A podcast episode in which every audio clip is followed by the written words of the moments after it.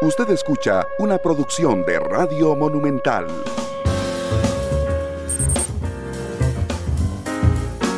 La radio de Costa Rica, una de la tarde con 39 minutos. ¿Qué tal? Muy buenas tardes, bienvenidos a Matice. Yo soy Randall Rivera, muchas gracias por acompañarnos esta tarde. Hoy tenemos horario especial, hoy hay una, hoy hay jornada del fútbol nacional y eso nos adelantó 30 minutos el horario normal de Matices. Hoy me acompaña doña Marcela Guerrero, presidenta ejecutiva y ministra del INAMU.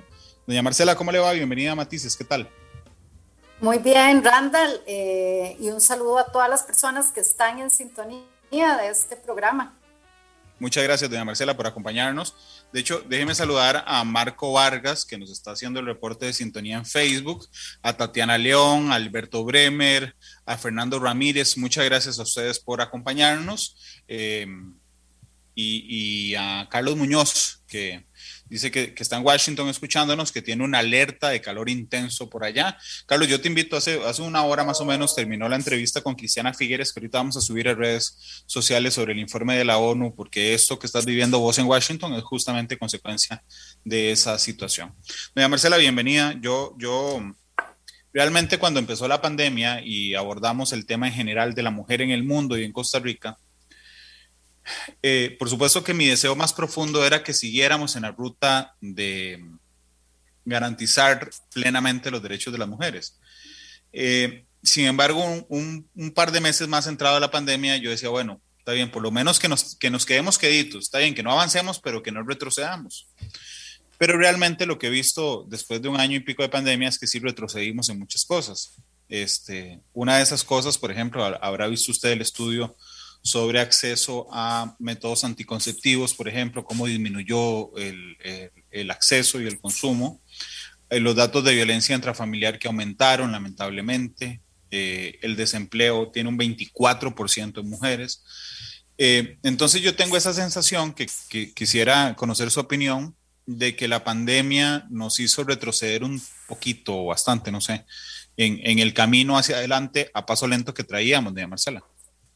Bueno, yo, es tu percepción, Randall, la percepción eh, que está ampliamente eh, fundamentada en diversas eh, instancias internacionales que dan seguimiento a el avance en igualdad para hombres y mujeres, pero principalmente en la tutela de los derechos de las mujeres, la CEPAL, el Banco Mundial, el mismo Fondo Monetario Internacional, eh, todas las instancias eh, de la OEA que están trabajando en materia de avance en, los derechos de las mujeres han confirmado lo que tu percepción con datos, lo que tu percepción está em, poniendo sobre la mesa.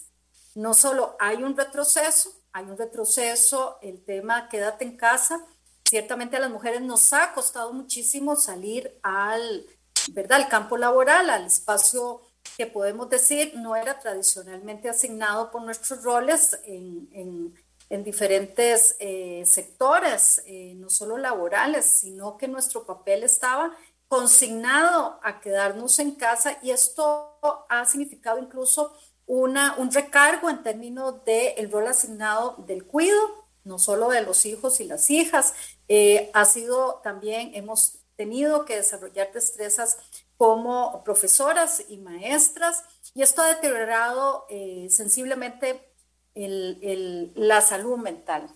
Ciertamente los sectores más feminizados en su rol eh, laboral, por ejemplo, servicios, comercio, turismo, han tenido un impacto en donde el número que señalabas, no solamente en informalidad, en, en desempleo y en ocupación, ha golpeado ampliamente a las mujeres. Y finalmente, eh, creo que la gran consigna de Costa Rica es que la recuperación económica tiene que tener un énfasis absoluto en las mujeres en virtud de poder abanderar, digamos, o aprovechar este bono de género y eh, colocar una nueva estrategia en esto, lo que nos reste de la pandemia y lo que vaya a, retarnos, ¿verdad? Post pandemia. Ahora, has tocado un tema que yo creo que Costa Rica sigue viviendo de forma muy eh, alarmante y es el tema de la violencia. Y ciertamente, eh, solo el año pasado, 2020, Randall, todo lo referido a los reportes del 991, teníamos más de 100 mil llamadas por diferentes eventos de violencia. Entonces te estoy dando datos, un dibujo muy general que te da cuenta en Costa Rica sobre tu preocupación, tu percepción, que está además reforzado por eh, los observadores de, del avance de los derechos de las mujeres, pero fundamentalmente quienes están incluso viendo la oportunidad de que la recuperar el bono de género como un mecanismo para la recuperación económica es una estrategia eh, em, que tiene que estar en el centro. Y en eso estamos trabajando desde mi presidencia, desde esta nueva función que he asumido a partir del 4 de enero. Ha sido un tema arduo y, vamos, estoy haciendo todo tipo de alianza para eh, poder reforzar algunos temas que tal vez ahora podemos abordar. Sí, por supuesto. De hecho, yo, yo no sé, supongo que sí, porque igual conocí mucho de su pensamiento cuando era diputado, doña Marcela, eh, pero supongo que también podría resultar frustrante a usted, a mí, a cualquier ciudadano eh, responsable y, consciente, de que aunque tenemos una institucionalidad bien sólida, digamos, en temas de igualdad y equidad real, eh, realmente pareciera que a veces nos cuesta mucho mm, proyectar esa institucionalidad en resultados concretos. Y por supuesto que esta no es una crítica a la gestión, sino eh, lo, que quiero, lo que quiero es analizar el tema estructural, eh, en el sentido de que de, tenemos el INAMO, por ejemplo, tenemos oficinas de la mujer en un montón de municipalidades, eh, tenemos planes en, en, particular, pero cuando vamos a los datos seguimos viendo que son la parte más vulnerable, no, no por ser mujer, sino por la dinámica del mercado laboral, del tema económico, del tema de violencia. ¿Qué es lo que nos falta como país, como sociedad, para dar ese salto de la institucionalidad a que se refleje en, en, en los datos reales, doña Marcela? El primer, en mi experiencia, no solo como exdiputada, sino eh, trabajando desde los gobiernos locales, Randall, que vos sabes que ahí he entregado mi corazón. Realmente yo creo que la reforma del siglo XXI tiene que venir por una reforma del Estado que le dé mayor fortaleza a los gobiernos locales para contestarte lo que me estás eh, preguntando, porque realmente el INAMU ha avanzado de forma muy contundente en tener legislación, no solo en materia de violencia, sino en el reconocimiento de cómo apalancar y cómo hacer más pequeñas las brechas, no solo entre hombres, a veces entre las mismas poblaciones de mujeres. Entonces yo creo que lo que tenemos es un avance, sobre todo en los últimos, estamos hablando de las últimas tres, cuatro décadas, que es cuando se posiciona de forma más clara la plataforma de Beijing, todo lo referido a el combate de discriminación eh, de la mujer. Es decir, tenemos 35 años. Acuérdate que hace dos semanas estábamos celebrando por primera vez que la mujer votara hace 70 años. Y esto ha hecho en las dos últimas décadas, sobre todo eh, cuando nace el INAMU, que se avance a una arquitectura de legislación que permita respaldar y tutelar los derechos. Entonces, ciertamente hay un nivel de eh, frustración a veces cuando estamos viendo los datos. Em, sin embargo, también vamos observando un comportamiento distinto en la cultura eh, a favor de la igualdad y de erradicar todo tipo de violencia. Por ejemplo, la ley de acoso callejero, ¿verdad? Que yo, por cierto, quiero felicitar, a mí me parece que este periodo constitucional ha hecho un trabajo extraordinario a favor de tener legislación que asegure un cambio cultural y que eso se vea reflejado en un cambio en el impacto de la vida de la gente y por lo tanto eventualmente en las estadísticas. Yo creo que la pandemia vino a ser un proceso eh, bastante regresivo, Randall, pero aquí la reflexión es que hoy la gente lo que antes los hombres y mujeres que viven en este país veían como algo normal, ahora lo denuncian. El acoso callejero, el, el piropo maldado, el atrevimiento en el espacio público, en el sector, digamos, laboral. Eh, acabamos de sacar unas guías con el Ministerio de eh, Trabajo donde se está identificando claramente que en puestos iguales ejercidos por hombres y mujeres están ganando diferente. Y adivina quién gana menos. La mujer. Claro, entonces lo que tenés es una serie de mecanismos, eh, no en todas las MUNIS, por ejemplo, hay oficinas que están atendiendo a la mujer, estamos tratando de fortalecer porque es un arduo trabajo eh, lo nacional eh, con lo local y fortalecer estas oficinas. La violencia política en los gobiernos locales está siendo cada vez más denunciada y en ese ámbito eh, lo que yo te tendría que contestar es, número uno, hace escasas tres décadas, cuatro décadas, es que tenemos una convencionalidad internacional que se ha venido em, materializando en una legislación que está cambiando el comportamiento cultural. Ya hoy eh, a pesar de que tenemos eh, casos incluso de femicidios, cada vez tenemos elementos mucho más contundentes. Y el INAMU tiene dos políticas rectoras, ciertamente tiene que eh, coordinar con una institucionalidad, no solamente a, nivel de gobierno central, sino con el sector privado. Ahora está, hemos estado avanzando en todo lo que tiene que ver con redes de cuidado. Yo espero que el Estado costarricense avance al acceso universal de cuidado, eh, porque este es una barrera para que las mujeres se, incorporen al mercado laboral. 449 mil mujeres, Randall, no se pueden incorporar porque están, están realmente recargadas en el cuidado de sus hijas, hijos, eh, adultas o adultos mayores o personas, ¿verdad?, con enfermedades crónicas. Y las mujeres dejaron, esas mujeres dejaron de buscar empleo. Entonces yo creo que tenemos avances, las estadísticas en materia de violencia, algo no está funcionando. El INAMO lidera a 22 instituciones y esperamos realmente ahora con la pandemia, pues tener una, una respuesta mucho más efectiva. Hay constantemente que estar haciendo gestión política y administrativa para que las instituciones tengan un abordaje distinto para con las mujeres. Claro, de hecho, Mm. Eh, yo, yo no, yo me niego, digamos, a circunscribir el problema respecto a las mujeres en violencia, porque es un problema enorme, por supuesto, pero digamos que, el, que, el, que, que, la integralidad de la desigualdad es mucho más amplio que el tema de, de, violencia. Pero hablando particularmente de violencia, eh, sí, efectivamente hemos hecho mucho más fuerte y más sólido nuestro esquema de legislación.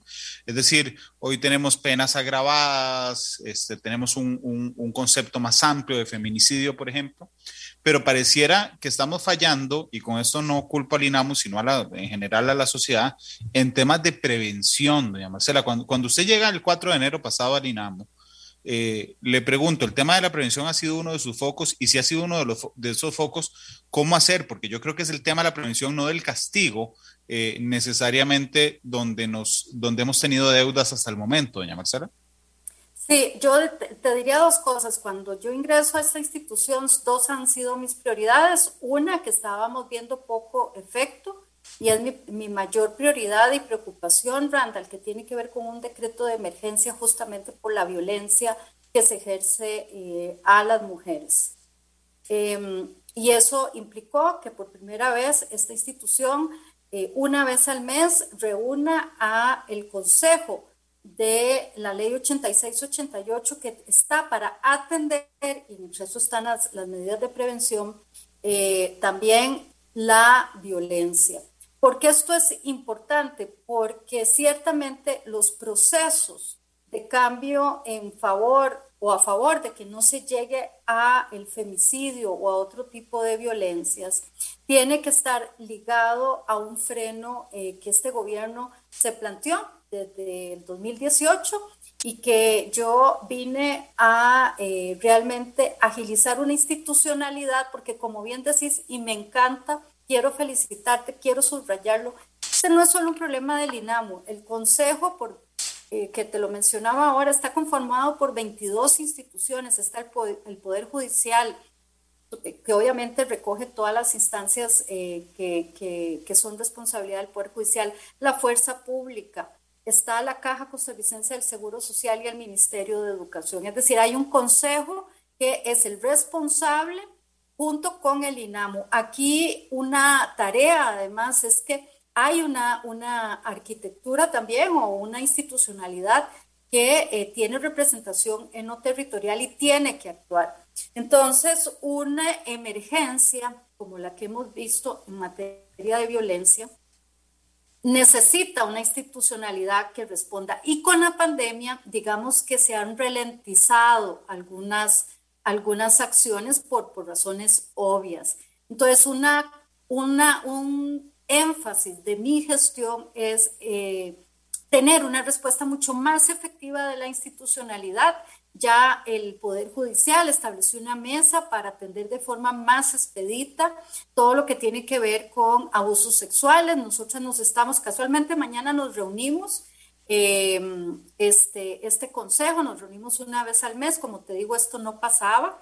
Eh, ahora que nos reunimos, bueno, obviamente es un trabajo arduo. Mañana, por ejemplo, le vamos a consultar a la ministra del Deporte que ha pasado con el reglamento de la ley de hostigamiento en el deporte. Es decir, estamos eh, tratando de poner prioridades porque atender la violencia implica políticas de largo plazo, como es el caso de la prevención, ¿verdad? Tenemos una comunicación con las redes de nuevas masculinidades, pero sobre todo, Randall, y eso no lo digo yo, eh, vos lo sabes como comunicador, el, la agresión, el sábado lo veíamos, ¿verdad? Una pareja que termina y, bueno, lamentablemente la madre de la, de la muchacha termina con, ¿verdad? Perdiendo su vida, con, con un acto muy dramático. Esto es una, un tema que pues tiene mi prioridad y el otro es el, el de empoderamiento económico. Yo he venido aquí a mover 1.800 millones, hemos hecho un gran esfuerzo, porque no se habían podido ejecutar durante los últimos años.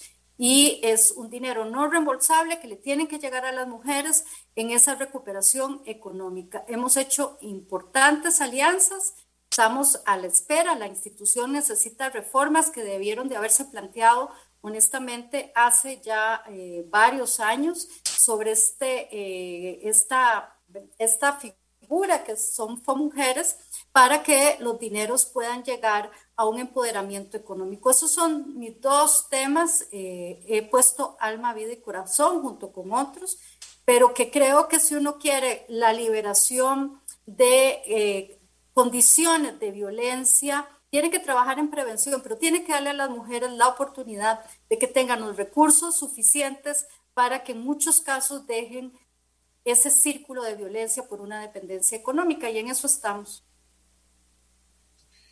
Sí, es, es realmente muy complicado porque a veces eh, eh, la frustración que sentimos todos eh, se convierte en desánimo. Hace un, hace un ratito, em, Tatiana León en Facebook nos puso, y yo le noté el desánimo a ella, dice que es letra muerta, los decretos, leyes y demás medidas en relación con la realidad. Eh, supongo que usted no cree eso, doña Marcela, pero podría ayudarnos a, darle algún ánimo a Tatiana en el sentido de para qué sirve, digamos, la institucionalidad y todo el resguardo legal y de legislación que realizamos, si eso no necesariamente se traduce de manera inmediata, por lo menos en la dinámica del día a día de las mujeres. Yo eh, creo que, para contestarle a Tatiana, eh, Hace 20 años, por ejemplo, la gente no se, no, se atrevía a denunciar, ¿verdad? Hoy hay una serie de mecanismos en donde, por ejemplo, en acoso callejero eh, se ha eh, ya sentenciado a algunos eh, perpetradores, ¿verdad? Yo creo que habría que ver en cada caso cuál es lo que se espera. Ciertamente eh, Randall, y yo lo he vivido, el, funcionario público, la funcionaria pública, como es mi caso, tiene que hacer una gestión administrativa y política importante para dar resultados concretos. Ciertamente, yo eh, soy la más interesada en que las eh, acciones, por lo menos en los espacios donde yo trabajo, tengan un, ¿verdad? un un resultado concreto. Te voy a poner, por ejemplo, me encuentro una ley, el 8901, que es la ley que garantiza la paridad en eh, juntas directivas o en, sí, en juntas directivas de asociaciones de desarrollo, sindicatos y asociaciones solidaristas. No había sido reglamentada en 10 años. Eh, logramos en tres meses reglamentar, ¿verdad? Y resulta que una organización eh, que hay amplia resistencia para el tema de paridad, pues eh, porque se ha vivido, o sea, 10 años, yo logré tres meses junto con el Ministerio de Justicia y de Trabajo y la venia del, del señor presidente en tres meses reglamentarla. Y pues le meten un recurso de constitucionalidad. ¿Me entendés? Pues a veces el juego eh, institucional, pues ciertamente hay una voluntad de avanzar para tener resultados concretos y hay algún sector que se siente em, eh, pues afectado, ¿verdad? No lo voy a decir así. Eh, ¿Y esto qué hace?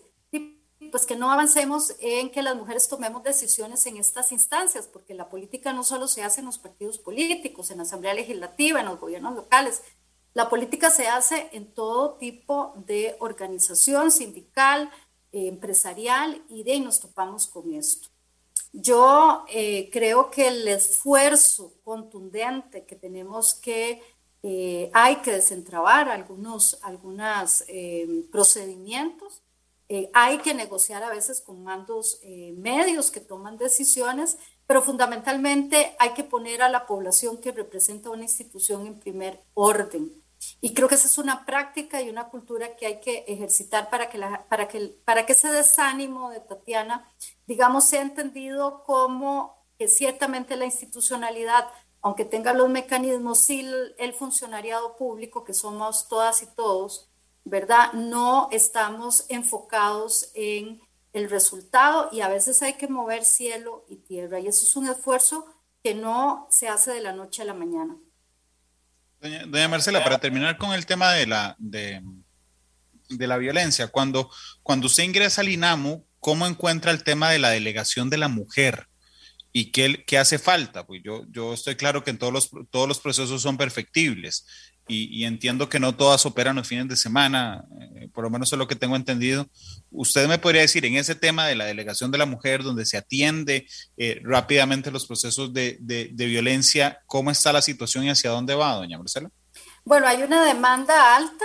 Eh, nosotros no solo está la delegación de la mujer, está los centros donde las mujeres están en, en riesgo de perder su vida pueden ser trasladadas, hay varios a nivel nacional, no te puedo decir los lugares porque esto es parte de la seguridad, y hay un departamento ampliamente comprometido aquí que atiende a violencia y acompaña todo tipo, todo tipo de este, acciones, además de otras consultas que se hacen en otros departamentos.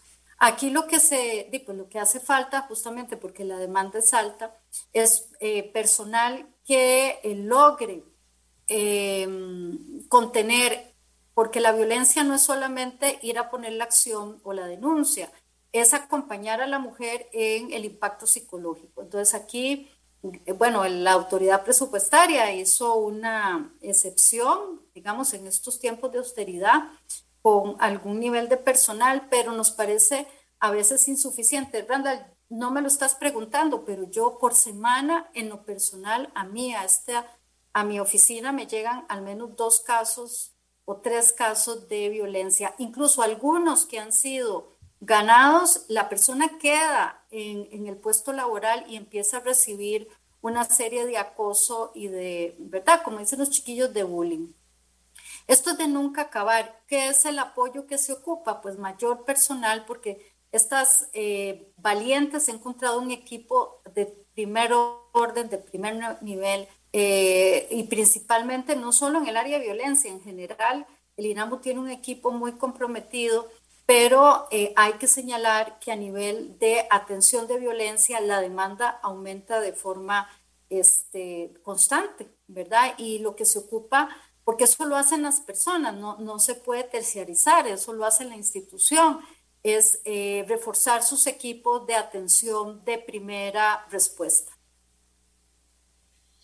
Permítame ir al tema de la independencia económica, que me parece eh, fundamental. Eh, más temprano en Facebook alguien nos hacía el comentario, déjeme ver si lo encuentro para dar el crédito a quien lo, escribió. Em, vamos a ver, eh, Azú.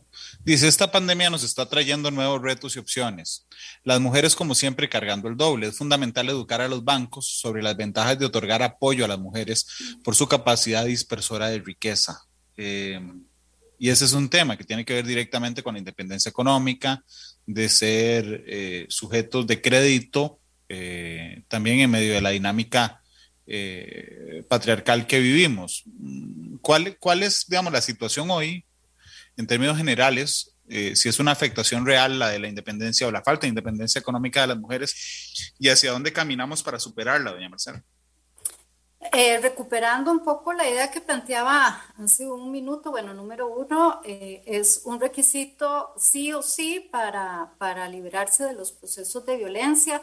En Costa Rica, de cada tres mujeres, el Randall, solo una tiene ingresos y estos con datos previos a la pandemia, ¿verdad? Eh, el sistema, ese dato es fatal. Perdón, doña Marcela, ese dato es fatal. Ese dato lo que nos dice es, bueno, eh, te lo voy a poner en el siguiente orden. Hay, eh, no solo hay una barrera, y vuelvo al tema de los cuidados, ¿verdad? Ya lo, lo señalé anteriormente. Es decir, cuando estamos hablando casi de 450 mil mujeres que no ingresan al mercado laboral porque tienen que quedarse en sus casas haciendo labores domésticas y cuidando sobre todo, sobre todo cuidando. El Banco Central ha em, logrado este, cuantificar cuánto significa este trabajo de esas mujeres o de las mujeres en Costa Rica. Casi un 25% del Producto Interno Bruto. Eso es lo que estaría eh, moviéndose, ese dinero es el que estaría moviéndose en la economía, Randall.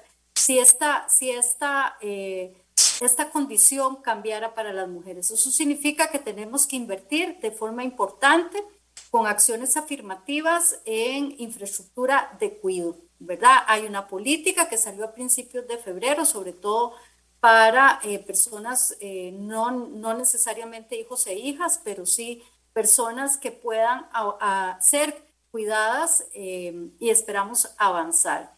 También el sector privado se ha metido a pensar estas opciones porque incluso a ellos les rota mucho el personal. Entonces, por un lado tenemos esa gran barrera que yo honestamente en este primer semestre que he logrado ya ordenar un poco, ¿verdad? Eh, en seis meses, eh, esta es una institución muy particular en función de su rol administrativo y su rol político. Entonces, ya en estos seis meses creo que podemos de forma muy contundente con el trabajo que han hecho el funcionariado de esta institución, tener grandes líneas, sobre todo que se van a discutir de cara a las elecciones 2022 y todos los partidos políticos deberían de estar comprometidas. Uno es cuido, el otro tiene que ver con las barreras en el sector financiero, como vos lo decís, las mujeres no sienten amigables al eh, sector financiero ¿verdad? Eh, hay datos en esta institución que dicen que incluso eh, las mujeres acuden poco porque sus productos financieros, los de los bancos, no, no les dan a ellas una, digamos, un, tratamiento diferenciado para poder, que no sea solo consumo, tener ese compromiso. El tercero, definitivamente, en esta era de, de, de las tecnologías, es hacer un gran esfuerzo por... Eh, la cobertura en infraestructura del país para no agravar la desigualdad y entre ellas la de las mujeres. El otro tema que a nosotros nos parece importante es combatir em, la desigualdad salarial y además aquellas personas ocupadas que puedan surgir dentro de sus organizaciones. Hay datos que demuestran que quedan absolutamente atrás.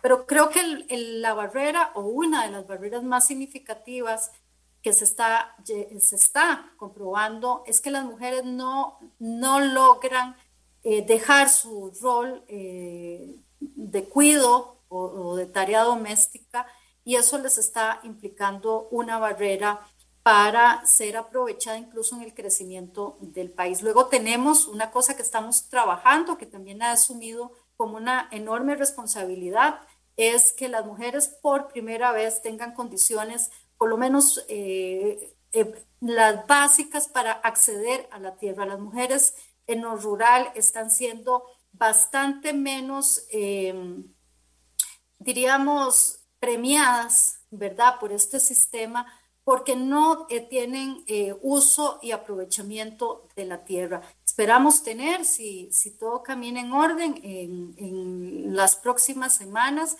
por primera vez en Costa Rica, una acción afirmativa de tierra para las mujeres de la zona rural. Y eh, creemos adicionalmente que esto tiene que ir acompañado de un trato diferenciado en el crédito.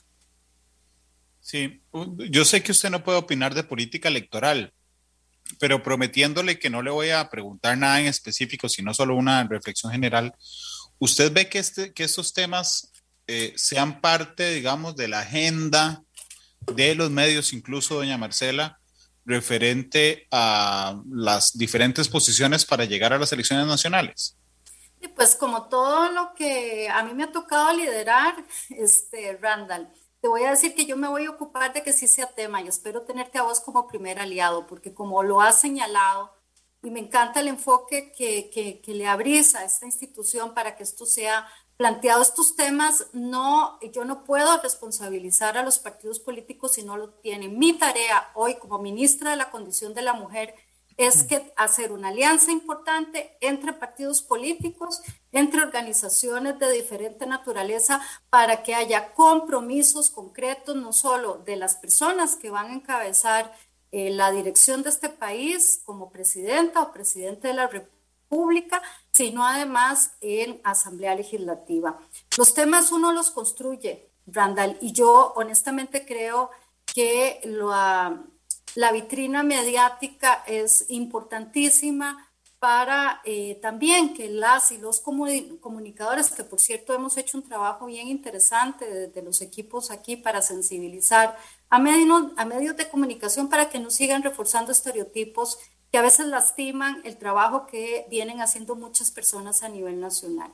Pero para contestarte, efectivamente mi tarea es levantar a partir de respuestas concretas en octubre. Hemos, aquí tenemos ya un plan de, de, trabajo que, por cierto, la Embajada de España ha contribuido.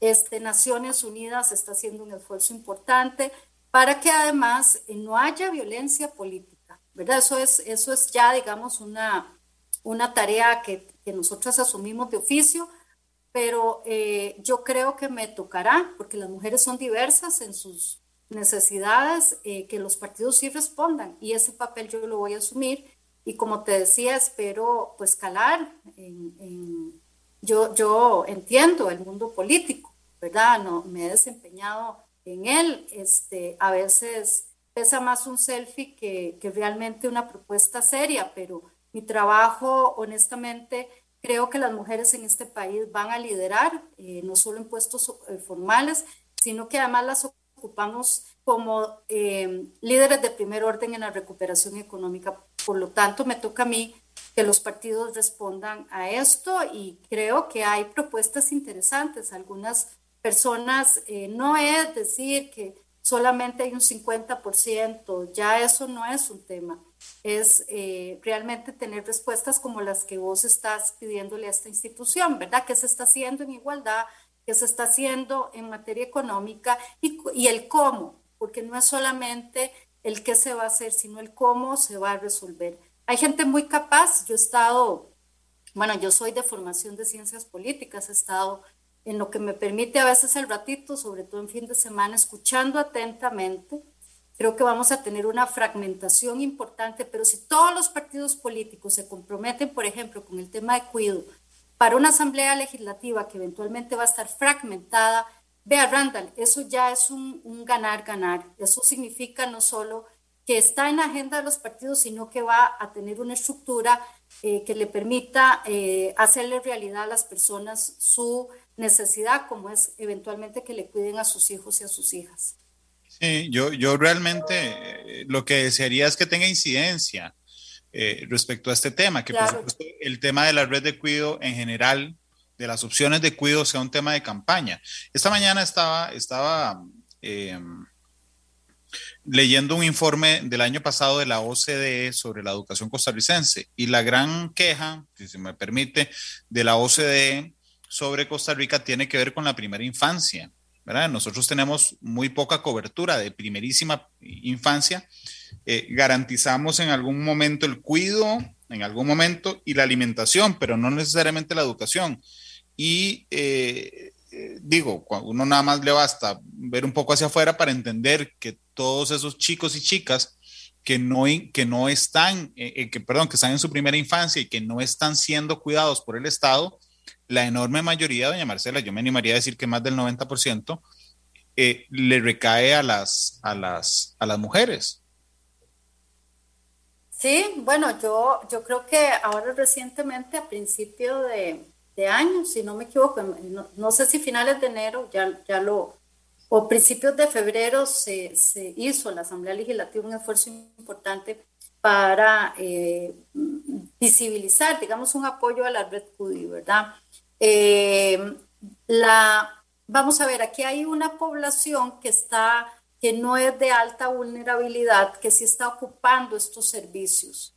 Em, y bueno, ahora lo hemos sentido por, por, la pandemia, obviamente. Yo diría que, eh, y me encanta también es, esta palabra de incidencia, porque es que eso es lo que tenemos que eh, apuntalar o realmente focalizar el esfuerzo de cómo se puede financiar, por ejemplo, para aquellos sectores mandos medios que no pueden eh, eh, contratar, digamos, un, servicio privado, sea en su casa o fuera de su casa, eh, que el Estado les facilite esta, ¿verdad? Esta, este servicio. Creo que ahí em, hay algunas propuestas sobre la mesa y creo que sí, los partidos van a tener, eh, sí, sí es un reto que, que, decir cómo se va a financiar, em, si es que el Estado puede mantener alguna, algún no financiamiento solamente, sino facilitar infraestructura.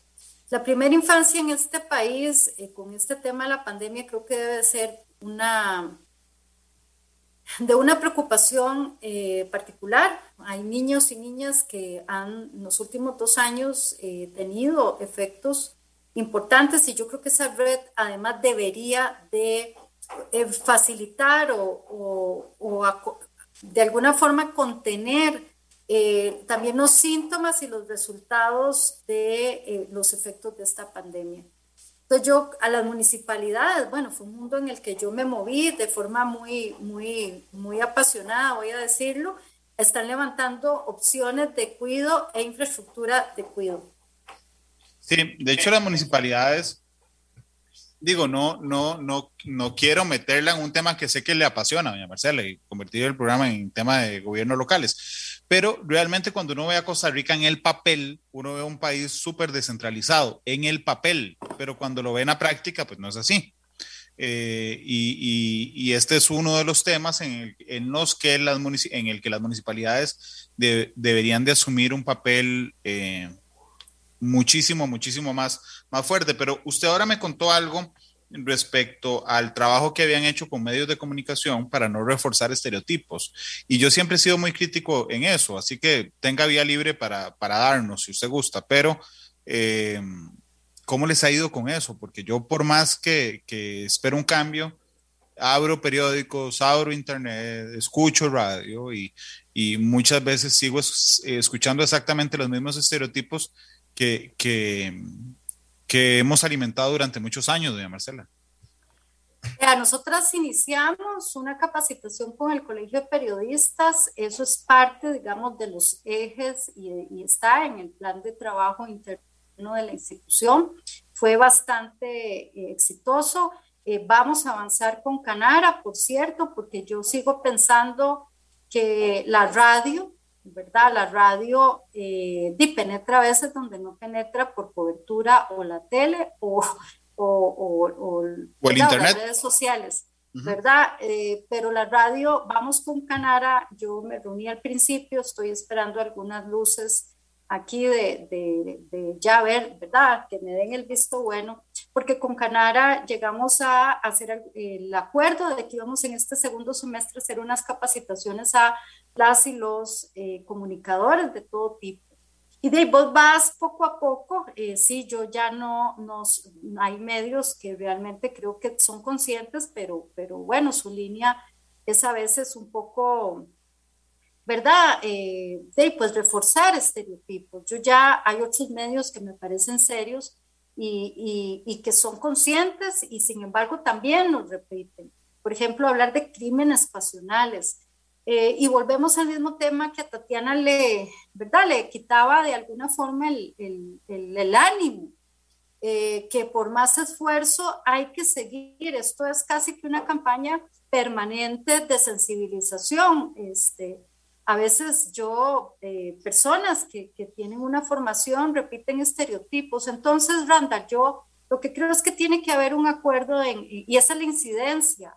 Y ese es eh, totalmente de acuerdo hacia donde tenemos que caminar de eh, hablar. Por ejemplo, yo ya espero este segundo semestre ir a conversar con directores de medios para que tengamos un código mínimo de las cosas mínimas que no debemos más de reforzar. Ahora, yo también tengo que ser consciente desde que yo tengo uso de razón y veo medios de comunicación, Randall, tengo que ser consciente de que también he visto avances, ¿verdad? He visto eh, avances importantes y a veces el, el mismo público de un programa, el otro día estaba escuchando a un programa que tiene aquí mucho tiempo, y una de las, es, es, una pareja, una de las conductoras le hizo una llamada de atención a, a su compañero.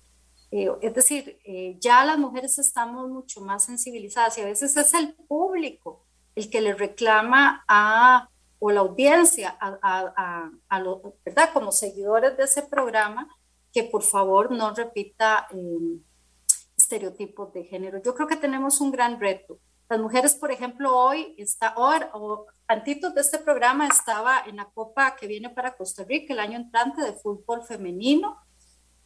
Randall, hace 30 años esto no tenía visibilidad. Creo que vos y yo probablemente compartamos algún rango etario eh, promedio, ¿verdad? Podemos andar por ahí. Este, pero creo que hace 30 años vos y yo sabíamos que las mujeres no destacaban tanto, no era tan común. El otro año Costa Rica va a ser una copa de fútbol femenino.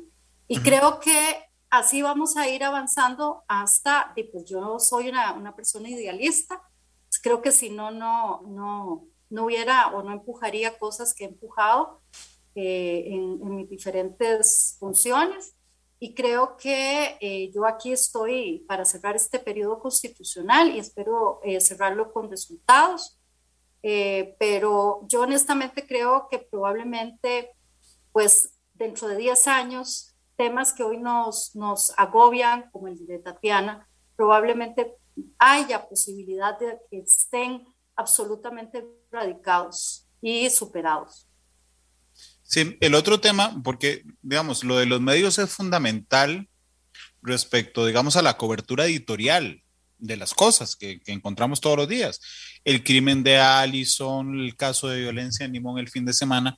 Pero hay otra cosa que realmente es la que a mí me preocupa profundamente y es el ocio. La cultura de entretenimiento, no necesariamente las noticias, Marcela. Y sé que estoy entrando en un, en un tema en el que me expongo muchísimo, pero bueno, realmente si podemos ayudar no me importa exponerme. Eh, pero yo un día estaba conversando con mis compañeros aquí en la redacción y yo les decía que como las novelas mexicanas y los canales mexicanos, eh, los, los, programas mexicanos habían configurado nuestra forma de mantener relaciones durante 40 años, ¿verdad? Los 70, los 80, los 90, ¿verdad? Estaba marcado por el drama mexicano de las novelas clarísimamente en hombres y mujeres, ¿ok? Eh, pero yo hoy escucho música, veo videos, eh, veo programas de entretenimiento y aunque efectivamente hemos avanzado algunos pasos, realmente siguen reproduciendo, ya no editorialmente desde las noticias, sino desde el entretenimiento, estereotipos que son jodidísimos de, de, de, corregir, doña, doña Marcela, pero además que se instalan en el subconsciente porque no están vendidos directamente, sino simplemente como un estilo de vida, por ejemplo. Sí, bueno, yo creo que ahí eh, cualquier opinión se queda corta porque el bombardeo, sobre todo para generaciones eh, que uno puede decir que están en formación, es constante, ¿verdad? Eh, uno de los temas que a mí más me, realmente me ha conmovido esta semana, Randall, es la aprobación en primer debate del femicidio en otros contextos, porque está justamente penalizando eh, hasta por 35 años. Eh, por ejemplo, cuando las mujeres son, em, víctimas, ¿verdad? De ajustes de cuentas eh, o por trata o por eventualmente em, eh, explotación cliente explotador, ¿verdad? De explotación sexual.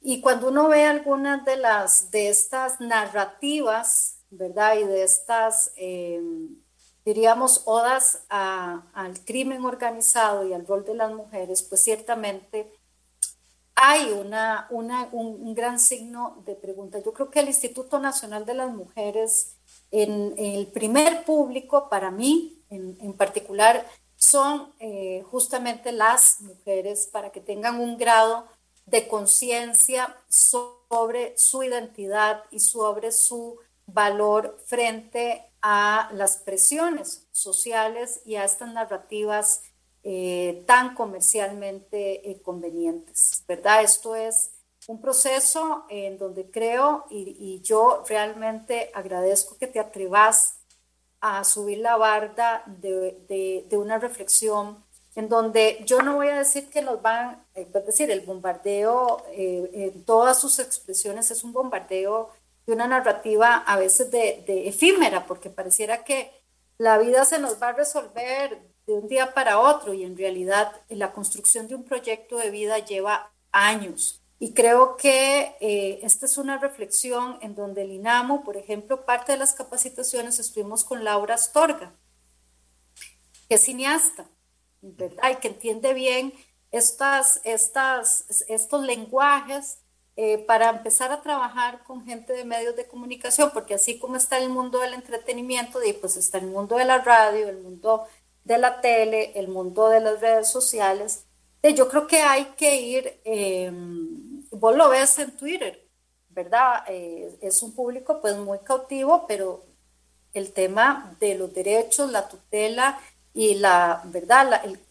lo que podríamos decir, la censura a actos machistas no dura un minuto, por lo menos en reaccionar de pues una cantidad importante de gente. Entonces yo creo que vamos a, estar en estas narrativas y haciendo una inversión. Yo no te tengo una única respuesta, creo que esto es un acuerdo mucho más amplio para abordar em, una, una temática que, de, que es, es, monstruosa porque nos bombardea por todo lado. Pero hay que hacer conciencia de ello y te lo agradezco. Yo, yo no me imagino, sinceramente, entrando al INAMO y que al fondo se oiga reggaetón con esas letras por ejemplo, jamás me lo, imaginaré y me preocupa muchísimo.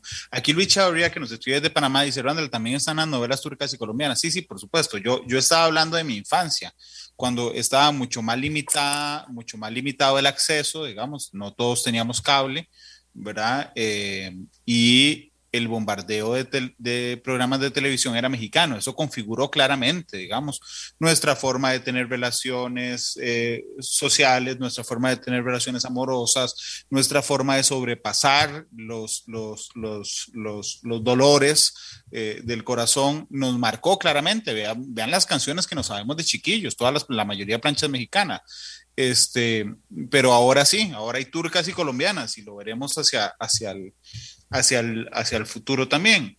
Eh, eh, el tema que hace algunos años estaba puesto sobre el tapete, doña Marcela, tenía que ver además con la crimen, criminalización de la mujer en el, en el aspecto del narcotráfico. Yo no sé si recuerda que era, bueno, es que se obligaba a las mujeres a llevarle a sus compañeros eh, droga a la cárcel, ellas eran detenidas y inmediatamente caían en el buen pastor y terminamos con un problema de nunca acabar. Esa narrativa, la preocupación por esa narrativa se acabó.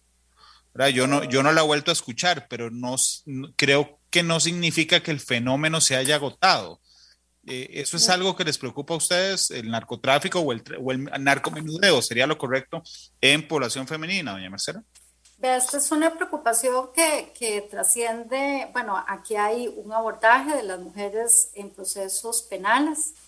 Eh, es eh, muy conmovedor, digamos, eh, saber que no solo porque eventualmente ayudaron a sus compañeros, es que en muchos casos eran parte de sus ingresos porque no, digamos, no tenían otra opción en, en ese momento o en esa circunstancia. Y eh, nosotras tenemos un programa, estamos trabajando con la Cámara de Comercio y tratando de sensibilizar incluso al sector privado para que cuando estas personas, estas mujeres terminen sus procesos penales, puedan eh, tener, digamos, una, una reconfiguración, porque sus hojas quedan manchadas, ¿verdad? Y estamos haciendo un trabajo de sensibilización. Esto es muy desgarrador porque es, eh, eh, de cuando un señor, digamos, va al, a un centro penal, tal vez su esposa, su compañera, eh, queda cuidando sus niños, ¿verdad? Y sus niñas.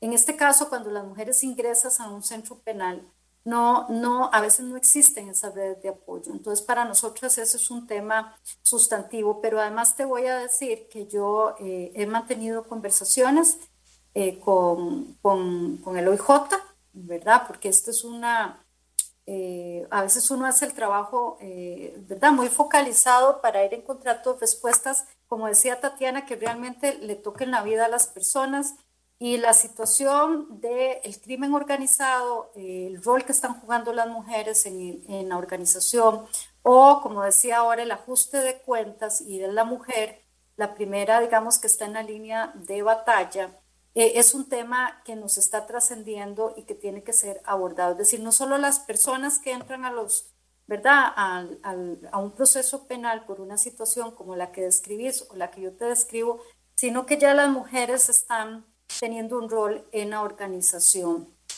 Y este es un tema, eh, Randall, que tiene que ser abordado, eh, digamos, con ciertas este, novedades, porque aunque no es tal vez nuevo, sí se está, está teniendo mayor cobertura. Entonces hay una reiterada, em, diríamos, variante, eh, conversando con, con, el OIJ en la descripción que hace de cómo están funcionando estas redes y el rol de las mujeres, eh, creo que va em, cada vez a hacerse de forma más evidente que tenemos que tener respuestas más estructurales que aquellas que están en el narcomenudeo y no sé si me doy a entender. Sí, sí, creo que sí. De hecho, hace algunos, hace un par de años, estaba haciendo una investigación de, algunos casos penales en, en, Cartago y recuerdo que me topé a un par de fiscales que estaban muy preocupadas porque eh, habían determinado que, la banda, que las bandas narco que se estaban enfrentando, grandes bandas que tenían que ver con crimen organizado, las más vulnerables eran la hermana, la esposa y la mamá de los que estaban metidos en la banda. Realmente era, e, e, es, es una situación súper preocupante que ojalá las autoridades judiciales vayan desmantelando a lo largo del tiempo.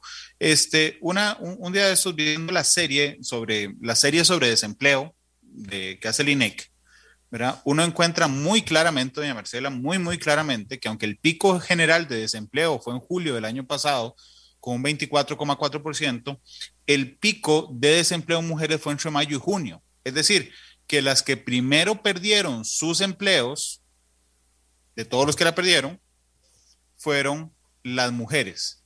Y no ha habido un mes desde el arranque de la pandemia en el que, el en el que la variación del desempleo femenino sea menor al de los hombres. Es decir, siempre son las que más pierden sus empleos siempre son las que más les cuesta conseguir empleo.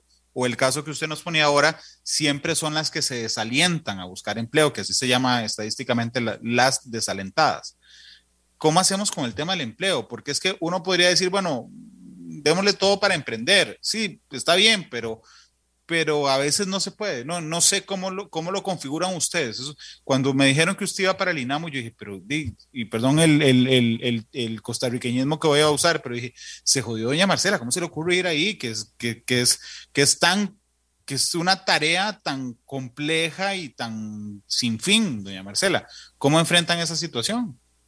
Bueno, yo, bueno, primero te voy a contestar con ese mismo costarriqueñismo Sí se pues jodió, Sí, no, pero es que yo estaba en tareas que de ahí, acordate, Randall. O sea, yo cuando estuve en asamblea decían que no iba a pasar bienestar animal, pasó. Que no íbamos a poder avanzar en el régimen de pensiones del Poder Judicial, lo logramos. Que no íbamos a sacar transporte eléctrico, se logró. Entonces, realmente a mí me parece que para eso uno se mete y pues yo, en los tres temas, te digo los tres temas en los que a mí en parte me tocó realmente empujar la carreta junto con compañeras y compañeros de otras fracciones, pero nos echamos esa em, tarea, igual con el régimen municipal, ¿verdad? Entonces yo honestamente creo que tal vez este sí, lo que sí doy, ¿verdad? Que, em, esta, este sentimiento que yo vivo, esta es la tarea tal vez de mayor responsabilidad que he tenido, porque eh, no es sencillo eh, venir a contracultura en una, ¿verdad? En una institución tan noble como esta, eh, donde tienes que ir contracultura en muchos aspectos que vos has tenido una, digamos, una, me encanta la, la visión tan amplia con la que estás observando el, el, no solo el INAMU, sino la vida de las mujeres. Y te lo digo porque aquí eh, el tema mm, estamos empujando, yo he encontrado un equipo, ya lo reiteré, un contrato, eh, un nuevo pacto de empleabilidad y de eh, empresariedad. Y esto esto va en la agendita que decíamos ahora que esperamos empujar con mucha incidencia, como, como, ¿verdad? como nos gusta, para tener respuesta de los partidos políticos, para aprovechar ese bono de género. Y fundamentalmente en la función pública, yo creo que uno no, uno a veces deja semilletas que luego se van a ver. Ve ahora eh, todo el transporte eléctrico, es un boom, ¿verdad? Yo espero, eh, hace un mes con el ministro de Turismo, firmamos una red que se llama la Red Sofía, que en principio nació porque las turistas en este país están siendo abordadas de forma violenta también en ciertas zonas del país y para sensibilizar a eh, sectores de, donde también trabajan bastante mujeres. Pero yo le decía a Gustavo, que, que además me parece un señor con una agilidad y una gestión política importante, eh, que por qué no, igual que hemos posicionado a Costa Rica con sostenibilidad y con el tema, digamos, de la democracia y, la, y ese espíritu de paz, ¿por qué no empezábamos a vender la idea de la Costa Rica donde la experiencia de vida, a pesar de todos estos problemas que hemos hablado, de estos retos, ¿verdad? Se puede identificar como la experiencia de vida donde se vive la igualdad, Randall. Y Gustavo creo que con, con una gran, ¿verdad?, entusiasmo me dijo, pues sí, no estaremos nosotros, ¿verdad?, ni vos ni yo, eh, pero estará, digamos, una semilla que se siembra. Entonces yo creo que en materia de empleo, eh, lo primero que hay que identificar es que las mujeres, ¿verdad? Así como a principios de siglo estaban, eh, eran toda, la única opción que tenía eran ser maestras, eso se fue ampliando y ahora pues estamos concentradas en servicios, en comercio, en turismo, y lo que hay que hacer es empezar a mover a otros sectores en donde tengamos mayor presencia y mayor oportunidad. Esto tiene que ver con las tecnologías de información. Entonces, en concreto, la gran semilla para llegar a esa conclusión de meternos en esta, ¿verdad? En esta institución que yo espero que cada vez tenga mayor respaldo, es sembrar la semilla de las nuevas capacidades que tiene que tener el mundo del trabajo y donde yo espero que las mujeres estén liderando.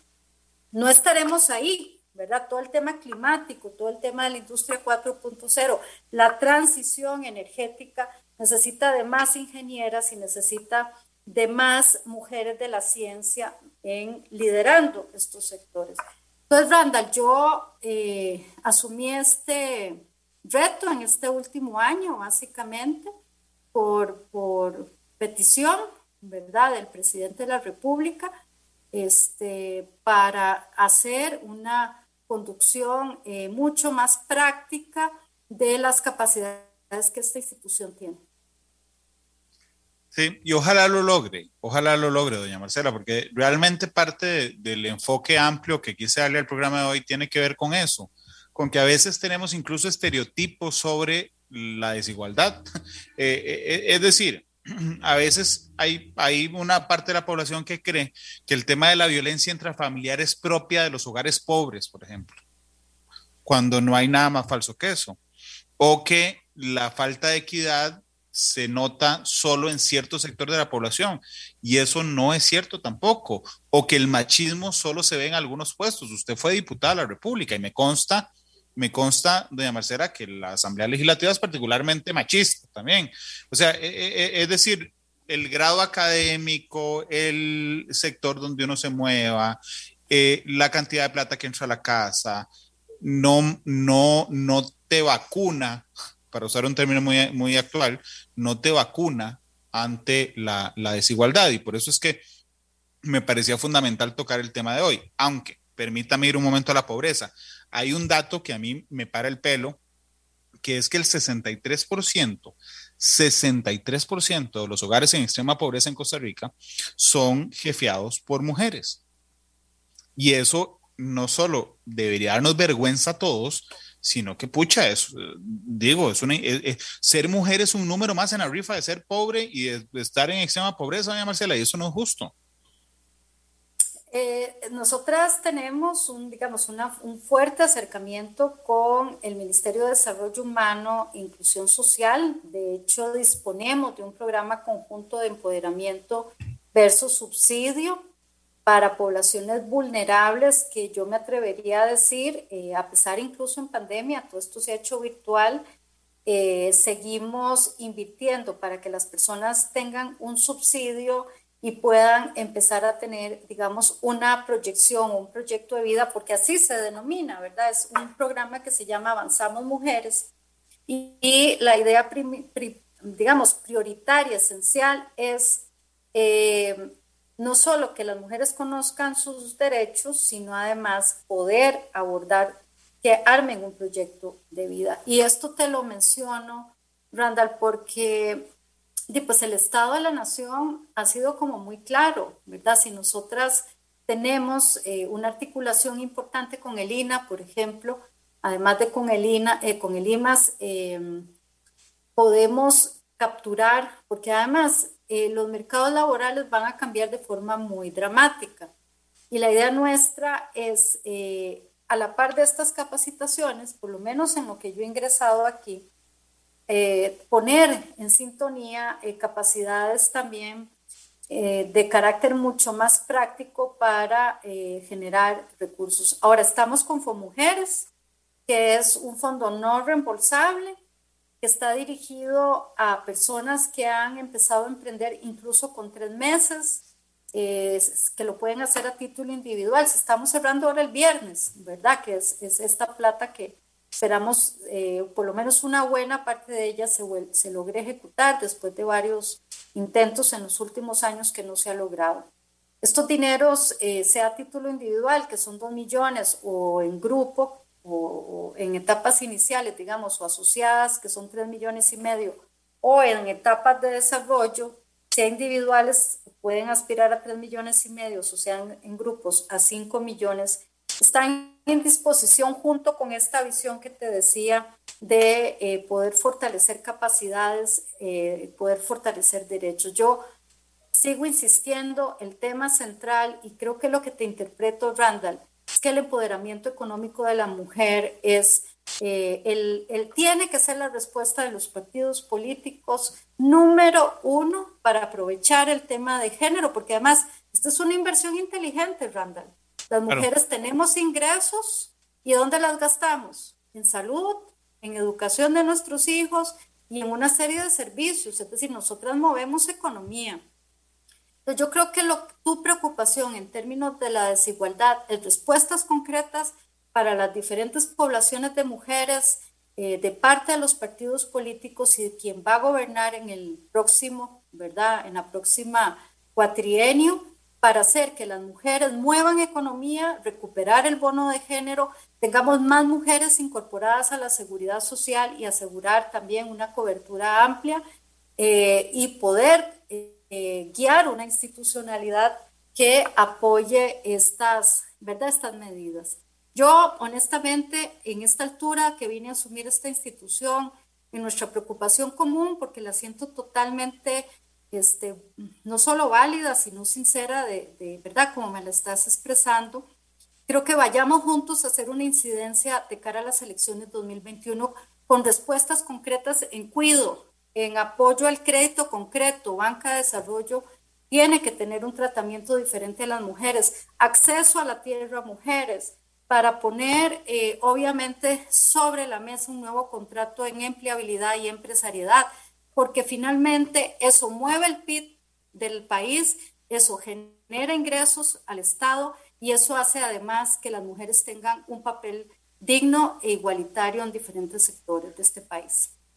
Sí, sí, de hecho me, me llamó la atención porque aunque solo sea por el egoísta cálculo de pensar que eso nos genera un crecimiento del PIB y por lo tanto nos genera una disminución del déficit fiscal, efectivamente es un buen negocio este, que, las, que las mujeres en nuestro país eh, trabajen. Marcela, permítame un momento para ir a una pausa comercial. Le, le, le, cuento que yo siempre le pido al invitado o invitada que escoja la canción de cierre, así es que tiene este corte para pensarlo. Este, son las 2 con, con 44. Vamos a la pausa, regreso con, con el cierre. Y hay algo que le quería consultar porque a mí me llama tremendamente la atención. Es que esta semana hay, está FOMUJER. Bueno, se cierra FOMUJER el 13.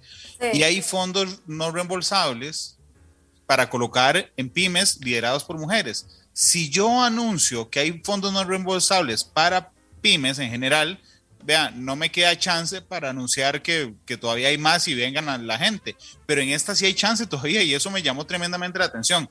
Entonces, eh, permítame ir a la pausa y hablamos de eso. Son las 2.45. Ya regresamos.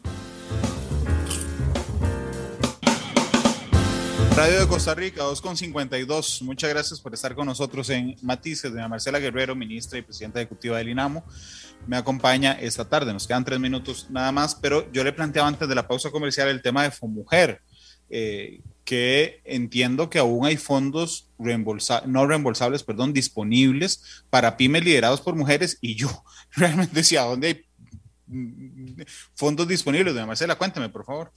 Bueno, esto está desde junio, hemos, hemos tratado por algunos medios de, de hacerlo saber, cierra el viernes 13, hay un formulario en línea, eh, www.inamo.go.cr, hemos hecho alianzas con algunas municipalidades y pueden ir a las regionales eh, del INAMO, eh, pueden solicitar el, también el, el formulario por escrito, tienen que, hay etapas iniciales y etapas en desarrollo. Las iniciales es cuando uno está empezando de tres meses para arriba. Si la persona no está formalizada, puede eh, pedir el dinero para la formalización, o sea que esto no sea un obstáculo, tienen que llenar una serie de, de requisitos. Presentado eso, eso sí, asegúrense tanto en línea como en, eh, por escrito que esté todo, porque si no está todo, no van a entrar. Eh, el dinero obviamente va dirigido a quien emprende, tiene que demostrarlo, aunque sea con fotos, aunque sea con fotos, no, con fotos porque estamos en pandemia y decir que en noviembre se les va a estar anunciando a las mujeres y el traslado pues se hará en diciembre, que es lo que se hace todos los, prácticamente se ha intentado hacer todos los años. Entonces, en ese sentido, eh, la invitación está abierta. Randall, eh, por, por estas tres vías y esperamos que todavía las mujeres se animen a, apuntarse porque es un dinero no reembolsable, es decir, no se le devuelve a la institución, es dinero que el Estado costarricense con impuestos de las y los costarricenses están invirtiendo en ustedes, mujeres. ¿Por qué será que nos que, que costó o cuesta que apliquen, doña Marcela? Hay barreras eh, de varios tipos, eh, digamos, todavía la institución ya está contratada una empresa para mejorar, digamos, el proceso, pero sí hay algunas barreras, algunas son de carácter de trámite, las, las mujeres sienten que son muchos requisitos, hemos hecho capacitaciones y por otro lado, eh, también hay, hay que decirlo, necesitan acompañamiento. Por ejemplo, la MUNI de Curry eh, se sentó con las mujeres a explicarles y acompañarlas para que llenaran todo. Pues a veces eh, hay varias variables, no es una sola. Hay una parte que es responsabilidad de la institución que hay que simplificar, hay otra que tenemos que dirigir de forma más clara eh, la información con aliados para que se sienten. Eh, acaban de entrar, ayer me informaban, 103 formularios de comunidades indígenas en Talamanca, eh, Randall. La Junta Directiva levantó una serie de requisitos para que las mujeres indígenas pudieran concursar. Es decir, estamos haciendo un esfuerzo de mejora continua. Yo espero realmente anunciar que estos dineros van a llegar a las manos de las mujeres eh, para aliviarles un poco este impacto que usted tan claramente lo ha expuesto en relación al COVID y a la situación económica que vivimos las mujeres. Son las 2.56. Doña Marcela, muchas gracias por haberme acompañado y muy amable. A usted las gracias por abrirme el espacio, Randall. Y vamos juntos a poner esos temas en la agenda electoral, ¿verdad? así será. Mi compromiso es público porque lo acabo de decir al aire, además. Y Muchas gracias. me parece importantísimo, además. Gracias, de verdad. Este programa fue una producción de Radio Monumental.